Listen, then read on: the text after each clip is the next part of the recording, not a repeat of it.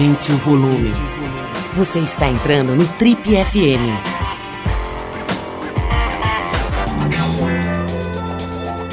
Oi, aqui é o Paulo Lima e a gente começa agora mais um Trip FM, o talk show da revista Trip. Nosso convidado de hoje é um dos grandes nomes do texto brasileiro contemporâneo e usa toda a força da sua poesia e prosa para refletir sobre relacionamentos. Conhecido como coach do amor, ele já lançou mais de 40 livros sobre casamento, amor e sexo, mas também sobre a relação entre pais e filhos, masculinidade, infância e amadurecimento, entre outros temas universais. Gaúcho de Caxias do Sul, filho de escritores, ele se formou em jornalismo pela Universidade Federal do Rio Grande do Sul e atualmente é colunista do jornal Zero Hora e eh, também do programa Encontro com Fátima Bernardes, da Rede Globo. Na televisão também apresentou entre 2012 e 2016 o talk show A Máquina, o inesquecível programa A Máquina, da TV Gazeta, eh, aqui de São Paulo. No teatro, apresenta nesse momento o stand-up O Amor Não É Para os Fracos. A conversa hoje aqui no Triple FM é com o dono da senha do celular da dona Beatriz, o nosso querido Fabrício Carpinejar. Fabrício, é um maior prazer te receber aqui no Triple FM. A gente já se falou, trocou mensagem, você já fez várias coisas aqui para a Trip, mas eu acho que nunca acho que você nunca tinha vindo aqui ao Trip FM, né? Não, Primeira não. vez, né? É, foi uma intimidade formada lentamente, até você ir com a minha cara. Uma verdadeira paixão, né? Uma verdadeira paixão. Mas é difícil ir com a minha cara, cara, é muito difícil. Eu fui de eu largada. sou cara. assustador, né? Eu fui eu sou Eu assustador. fui de largada muito por causa do, do programa que eu mencionei aqui, A Máquina, né, Não, cara? que obrigado, era uma delícia aquele programa, né? Porque ele tinha menos, sei lá, compromisso com, com um padrão pré-estabelecido, né? Você inventou um jeito novo de entrevistar ali, né? Quer dizer, tinha toda uma cenografia que era entre futurista e tosca, né? Maravilhosa, uma manivela, umas alavancas e não sei o quê. Mas a conversa era boa, né? E é sempre isso que interessa. Não é o cenário, não é a coisa, é é a conversa ser legal, né? Ser, ser boa e ser original, né? Então vamos conversar um pouquinho sobre o que você tem feito, cara. Me conta aí, eu falei aqui da coluna no Zero Hora, né? Acho que essa coluna você tem faz tempo, não é isso? Tenho, eu substituí o Moacir Sclier uma década. E, e você tem também num outro jornal que eu esqueci de É o falar Tempo. aqui? O Tempo, né? O Tempo é Belo Horizonte, não é Belo? Horizonte.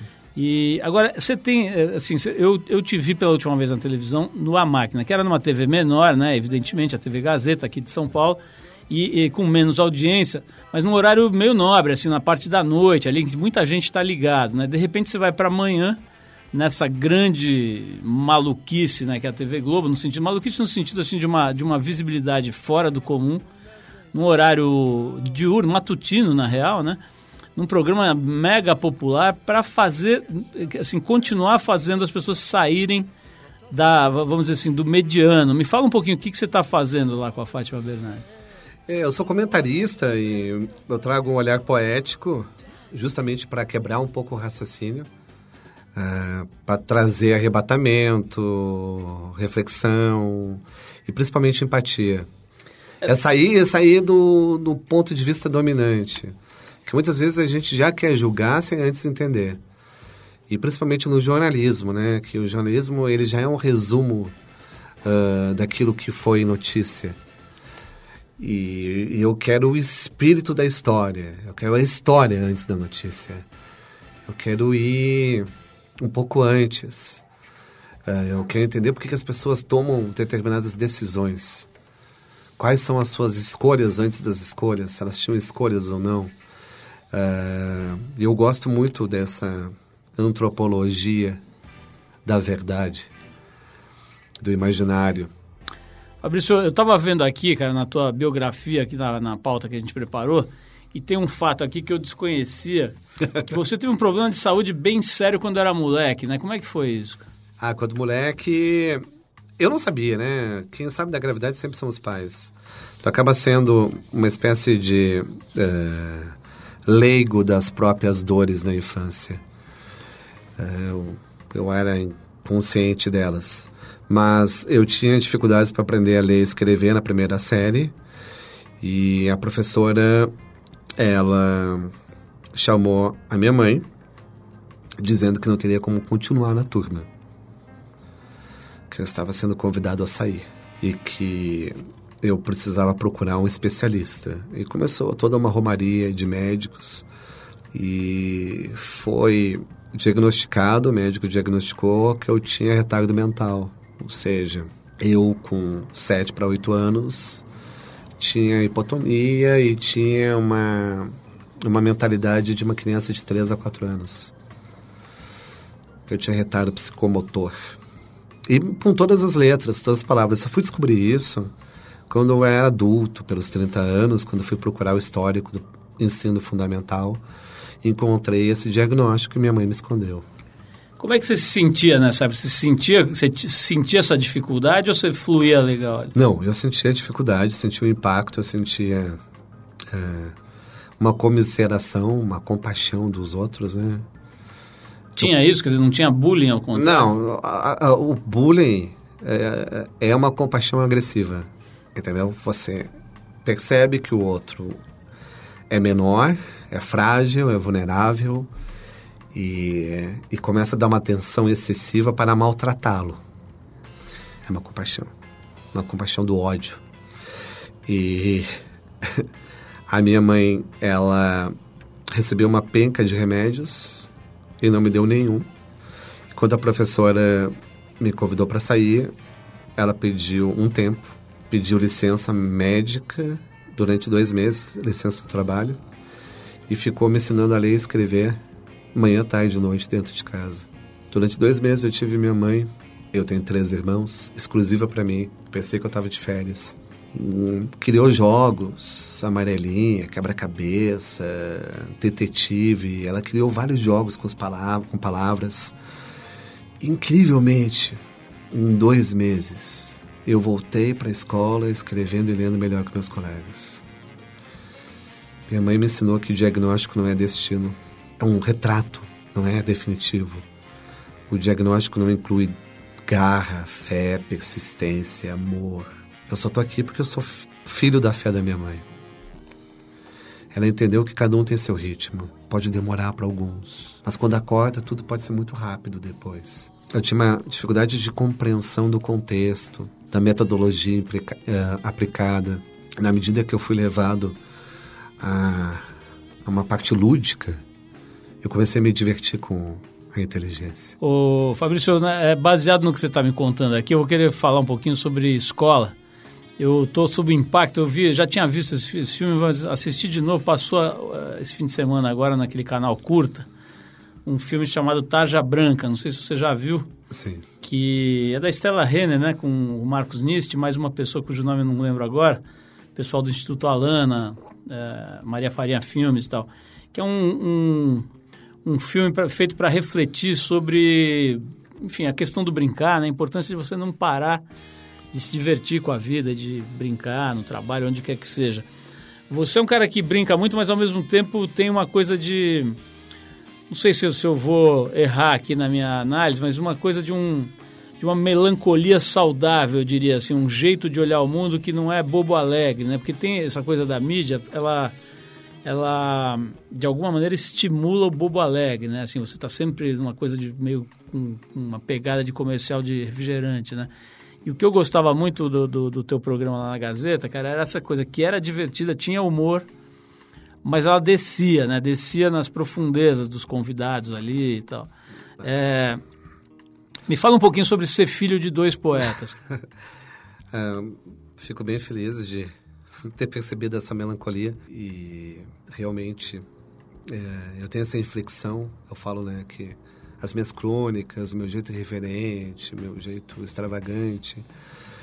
É apenas meu cartão de visita para um poeta. Ou seja, mais que pensar, emocionar, cuidar daquilo. Isso que tu falou da questão da dificuldade de brincar, a gente não sabe brincar com o outro. A gente sabe brincar tirando sarro do outro. É uma grande diferença. A gente gosta do deboche, a gente gosta da exposição, a gente gosta daquilo que é superficial. Mas brincar e entender qual é a dinâmica, como fazer o outro feliz também com a sua própria felicidade. De que forma a gente pode ser feliz junto? Não, todo mundo quer ser feliz sozinho e rapidamente. E não importa que tenha uma cobaia, não importa que tenha alguma vítima, é ser feliz. A gente usa o humor como competição. Para ser melhor que o outro, não para ser melhor para o outro. Humor sempre é inutilizar a interlocução. Ou seja, você não é tão bom quanto pelo humor. Por isso que o nosso humor é preconceituoso, o nosso humor é excludente, porque a gente tem uma grande dificuldade com a graça. Para mim, o humor tem que ter imaginação, tem que ter invenção. O, o, o, humor mais tocante, puro, é da criança, que consegue pegar uma tampa de lixo e, e, e transformar em escudo. Ou seja, ela inventa seus próprios brinquedos. O que, é humor? É inventar os brinquedos na palavra. Quantas palavras a gente inventa para dar alegria para os outros? Pouquíssimas. Quantas palavras dentro da relação, frases, diálogos, a gente cria para o outro ficar feliz, sentir a vontade? A gente usa a palavra para inibir, para intimidar e para humilhar. sou filho de dois poetas e por isso eu acho que eu prezo muito a palavra. Eu, se eu dou a palavra, eu dei aquilo que eu tenho mais de valioso. Ela é o seu brinquedo preferido. Nossa! É, até porque eu sempre tive uma aparência estranha, esquizoide, e fui ofendido em função da aparência. Não estou fazendo aqui nenhum vitimismo. Uh, graças a Deus que eu tive essa aparência. Que me forçou a ter uma disciplina interior. Ou seja, não há feio que não tenha alma, porque ele é, ele é obrigado a formar a sua. Eu fui obrigado a construir uma, uma alma. Uma alma como arma. Então, uh, eu, a, a, palavra, ela é o meu teatro, ela fala por mim toda covardia, sabe? Covardia da timidez, que não é covardia, é timidez. E, e a gente não tem jeito a ser tímido. Eu acho um absurdo, todo mundo tem que aparecer e as crianças, elas, elas têm que se apresentar, têm que apresentar seus dotes. O grande sonho dos pais é ser empresários dos filhos eu acho uma loucura tudo isso. É uma loucura circense. E a timidez é importantíssima. E a palavra é essa timidez. A palavra, eu me lembro que quantas vezes eu pensava em dizer algo para uma menina que eu estava apaixonado, fracassava, mas dentro do fracasso eu continuava uh, me encontrando com aquela menina na imaginação para tentar falar de um jeito melhor que se tornava escrita. Tudo que eu nunca consegui dizer para ninguém, eu escrevi. É, eu devo muito, tenho muito orgulho dos meus pais. Eu escrevi um livro dedicado a eles, que eu cuide dos pais antes que seja tarde, porque eu vi que eu não estava sendo bom filho. Eu era um bom marido, um bom pai, um bom amigo, mas não era um bom filho. E como é que você resolveu isso? Com o livro? Não, o livro é uma mudança, pequena mudança de atitude mas eu vi que eu não conhecia meus pais. Eu recebi eles prontos, como encomendas. Eu nunca me esforcei como na amizade contigo, por exemplo, perguntando o que você faz, o que você gosta, como foi a sua infância, o que, que você faz, fazia, se teve cachorro, não teve cachorro. Isso a gente pergunta para um amigo, a gente quer conhecer o um amigo. Com o pai, não. O pai a gente não pergunta nada. Eles são nossos eternos provedores. Eles precisam dar, a gente não precisa dar nada em troca. Qualquer sucesso na nossa vida é nosso mérito, qualquer fracasso é culpa deles. É uma. Eu acho uma balança absolutamente injusta, deformada, distorcida. Eu fui preencher o prontuário médio do meu pai, porque meu pai estava com pressão alta, eu fui no hospital. Ele me deu a carteira, o celular dele, na hora que eu fui preencher, biotipo sanguíneo, não sabia. Alergia à medicação, não sabia. Fez alguma cirurgia, não sabia. Cachumba, catapora, sarampo, teve? Não sabia. Eu sabia nada do meu pai. Nada. Eu, com 46 anos, um analfabeto do meu pai de 80. Isso me aterrorizou. Até que ponto a gente pode amar uma pessoa sem conhecê-la? Apenas por acostumança, por, porque está ao perto. Porque a gente acredita que amar é outra pessoa sempre nos socorrer. Mas a gente nunca vai socorrer. Então, aí eu me dei conta que ficava chamadas não atendidas do meu pai, que eu sempre adiava o nosso encontro, ficava esperando um final de semana e assim por diante. Fabrício, vamos voltar para esse tema. Eu falei que eu estou meio sob efeito aí de, uma, de ter assistido esse filme Branca. Branca, né? Onde se discute aí o que, que estamos fazendo não só com as crianças, com a humanidade mesmo, né? Para que, que a gente está É, se, que modelo é esse, né? Quer dizer, o que a gente está fazendo? As crianças acabam sendo vítimas, talvez, de uma sociedade que, apesar de tudo, né, apesar dessa, dessas sombras todas que você mencionou, ainda fica treinando as crianças para serem competidores, né, para fazerem vestibular, para tentarem, tentarem se encaixar um modelo meio militar, meio industrial né, de produção, em que, no fim, você fica ali submetido a uma lógica de, talvez, de, de endireitar, entre aspas, né, na verdade, de entortar a alma das crianças. Queria que você falasse um pouquinho da tua experiência, você já falou, mas como é que você vê a escola hoje? Quer dizer, o que, que, que você acha que deve ser feito aí? Você tem filhos, né? Tenho, tenho dois filhos. E me conta um pouquinho, a tua visão de escola hoje. Eu vejo que nós temos um, um erro, um equívoco no entendimento de vocação. Como se a vocação tivesse que ser carreira, tem que ser uma escolha racional. E a gente não traba trabalha potencialidades a partir das emoções a gente não tenta descobrir na criança ou no adolescente o que emociona. A gente tenta descobrir o que pode, de uma certa forma, torná-lo mediano. Tu não escolhe a melhor carreira para si. Você escolhe uma carreira mediana. A gente tem uma abominação à inteligência no Brasil. Você precisa esconder que é inteligente no Brasil. Pega mal. Pega mal ser culto no Brasil. Culto ou inteligente ou os dois? Os dois. Pega mal ter conhecimento no Brasil. O, aí existe uma, uma espécie de malandragem que é o menor esforço para os voos mais altos. A gente não gosta do percurso do esforço. É, esse percurso de esforço a gente nota na sala de aula desde sempre. É, quem sofre mais bullying na escola? O CDF. A pessoa inteligente. A pessoa inteligente é ensinada desde sempre a reprimir o seu dom a reprimir a sua curiosidade. O inteligente sofre mais do que aquele que está fora do padrão? Totalmente. Aquele que está fora do padrão é mais acolhido. É mais acolhido porque todo mundo para por ele. Já ninguém para pelo inteligente. O inteligente atrapalha o andamento mais do que o bagunceiro. O inteligente, ele termina a prova mais rápido e tem que ficar 40 minutos esperando seus colegas terminarem as provas. O inteligente, se diz algo fora do conteúdo, ele já é silenciado. Ele não recebe um atendimento personalizado, ninguém percebe, ninguém identifica. Nossa, como sabe? Vamos potencializar, vamos explorar mais. Há, um, um, complexo de vira-lata uh, inadmissível. Por isso que o Brasil não defende os cientistas. Esses pequenos cientistas que já estão na sala de aula, com seus microscópios, sabe, com as suas lupas, e que não são estimulados, não são incentivados a encontrar seus talentos. Há uma atrofia.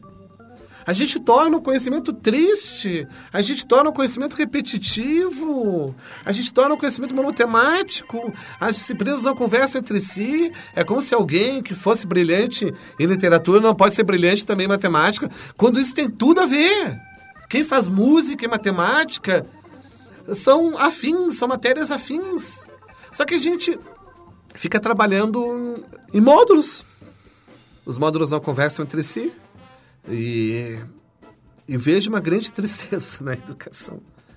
Porque a gente quer domesticar, não educar.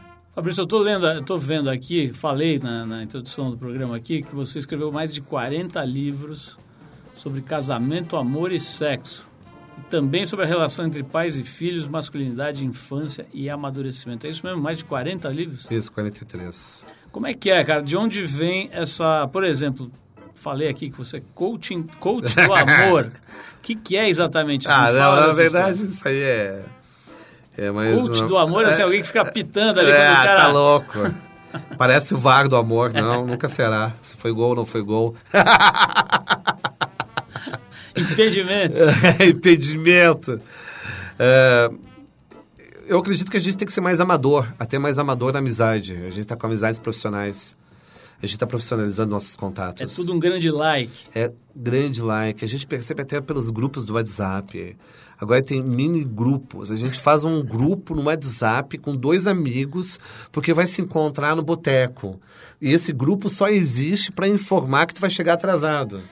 Por que, que tu criou esse grupo? Por que, que tu não ligou? Tu não liga mais para uma pessoa individualmente para falar com aquela pessoa. Tu quer fazer. Tu quer fazer agora, cara, só grandes coletivas. As pessoas postam nas redes sociais só para não conversar de noite o que fizeram. Ah, não leu, não viu não, nas minhas redes sociais? Casamentos vivem de redes sociais, não mais de confidências. Uh, e eu faço esse papel de ser o demônio. O demônio, seja, assim, realmente eu acho que a gente precisa re revalorizar a personalidade. É isso que eu tento nos meus livros. Você tem uma. Isso é uma coisa que eu acho, eu sou pessoalmente curioso, cara. Você tem uma. Você se coloca uma rotina para escrever, uma, uma, uma, uma, metodologia, digamos, ou, ou você escreve quando dá vontade? Como é que é? Tem gente que tem que acordar num horário, tem que sentar para escrever, tem gente que deixa rolar. É, eu escrevo só sóbrio. Então, você escreve pouco. eu, não, eu, eu, não bebo, eu só bebo socialmente, não sou esponja. Mas você senta para escrever todo dia? Eu gosto de escrever de manhã, eu sou colono, eu sou gringo, sabe? Eu gosto de escrever de manhã. Eu gosto de escrever bem cedo, quando, quando todo mundo está dormindo. Sabe aquela sensação de que está ao meio-dia você já tem um dia para contar? Nossa, eu posso humilhar os outros. Porque eu chego de tarde já de sangue doce, entendeu? O pior eu já fiz. Que hora você acorda? Eu acordo 5 e meia. 5 e meia. E aí já começa a escrever já logo em é. seguida. E eu não escrevo em laptop. Escreve à mão? Nem à mão. Máquina de escrever? Celular. Sério? Todos os meus livros são escritos no celular. Acredito. No bloco de notas. Te dou aqui ele. Caramba. É, é, porque ninguém sabe o que eu estou escrevendo. Isso é o melhor de tudo. Posso estar em qualquer lugar e ninguém vai saber o que eu estou escrevendo. Parece que eu estou mexendo no celular. Todo mundo mexe no celular. E eu gosto dessa sensação de letra a letra. Ou seja, livros meus de 200 páginas eu escrevi inteiramente ali. Pô, isso e, é inédito, né? Tem, mas acho que não, não, deve ter ninguém que faça isso. Sei. Nesse volume de produção? É, porque os textos, assim, o ritmo já está no meu sangue. Eu sei quando que... Eu sei a contagem já ao natural, entendeu? De um texto. Quanto que é, quanto que não é. Não precisa ficar... Uh, preocupado com isso. Fabrício, e esse, e esse teu lado de stand-up aqui, como é que é? O stand-up é, é um stand-up mais dramático, né? Porque eu acredito que a gente sempre vai chorar dentro do riso. eu faço a pessoa rir. Cara, os maiores comediantes são pessoas bastante Sim. melancólicas, é, né? É, tu vai... Não Sof é... Sofridas muitas vezes. Sempre que tu tá muito feliz, tu tá muito mais disposto a chorar. Sempre. E, e o stand-up é, são histórias uh, em que eu tento trazer à tona todas as nossas incoerências, nossas contradições, esses detalhes de relacionamento. É uma maneira de se aceitar. Hoje é muito difícil se aceitar, as pessoas não se aceitam, né? As pessoas se maquiam, elas não querem ver o que elas são. Elas passam a vida inteira fugindo daquilo que elas são. A gente não evolui nos nossos medos. Isso é o que para mim? A nossa incompetência para a solidão. Não é que as pessoas estão mais solitárias, as pessoas estão menos solitárias, porque a solidão é uma coisa fundamental.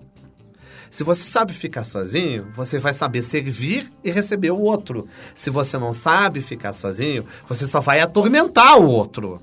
Só você vai só exigir atenção do outro. Você vai ter que ficar ocupado e ocupando o outro.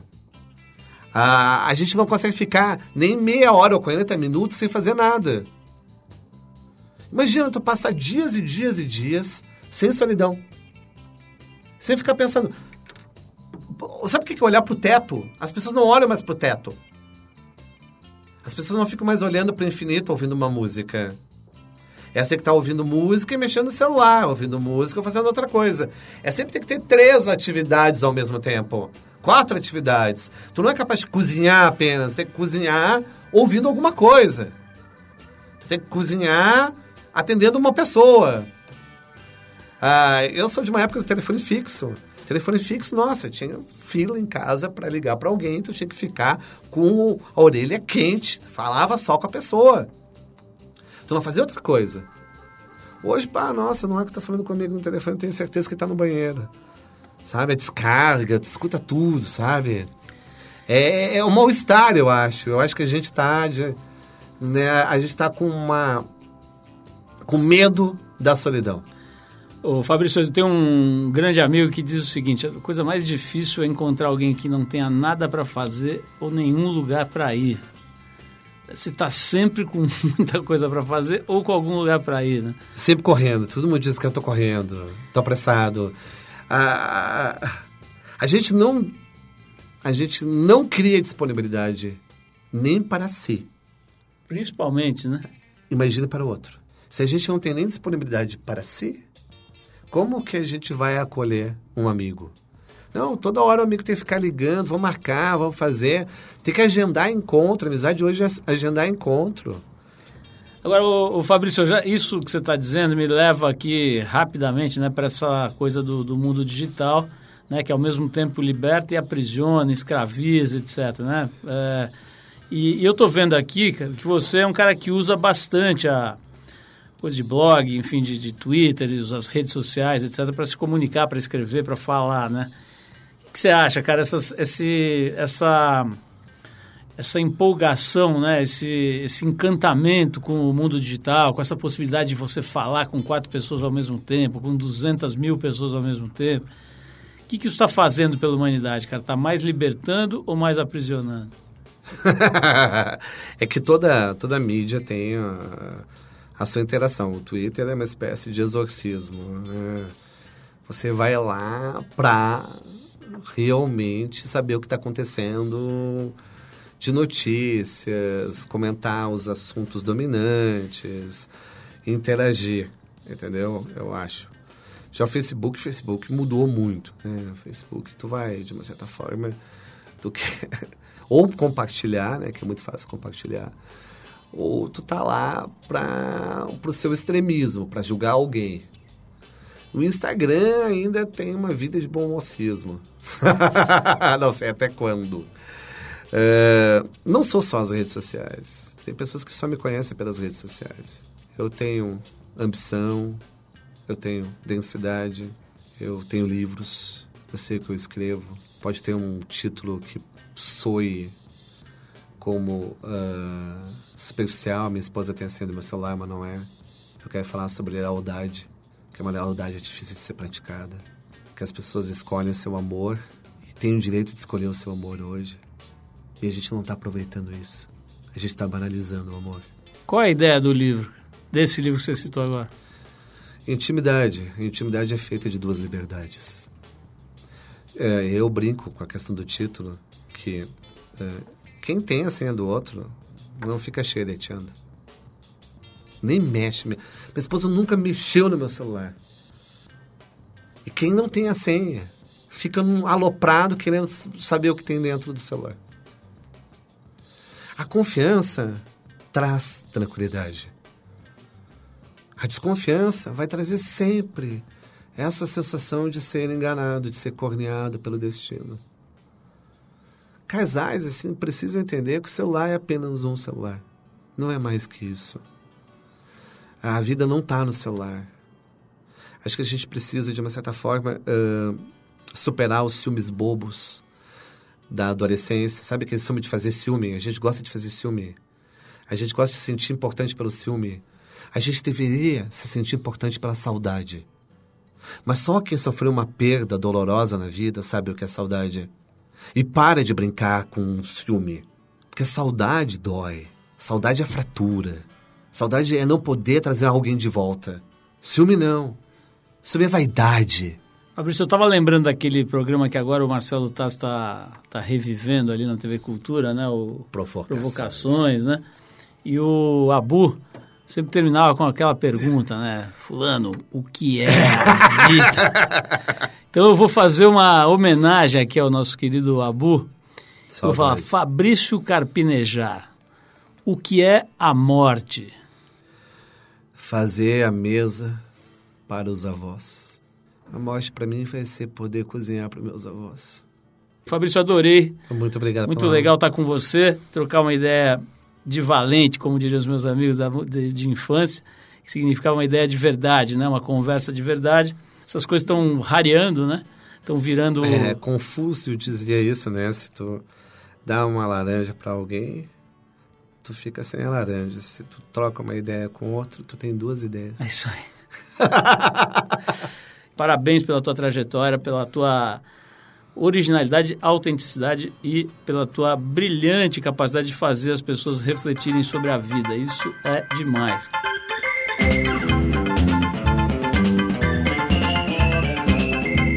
Bom, é isso, pessoal. O Trip FM é uma produção da equipe que faz a revista Trip e está há 34 anos no ar. A apresentação é de Paulo Lima, produção e edição de Alexandre Potashev. Quer falar com a gente? Escreve para o rádio.trip.com.br. Quer ficar mais perto do nosso trabalho? Procura a gente no youtube.com barra revista Trip. Na semana que vem a gente volta com mais uma conversa boa aqui no Trip FM. Abração e até a próxima!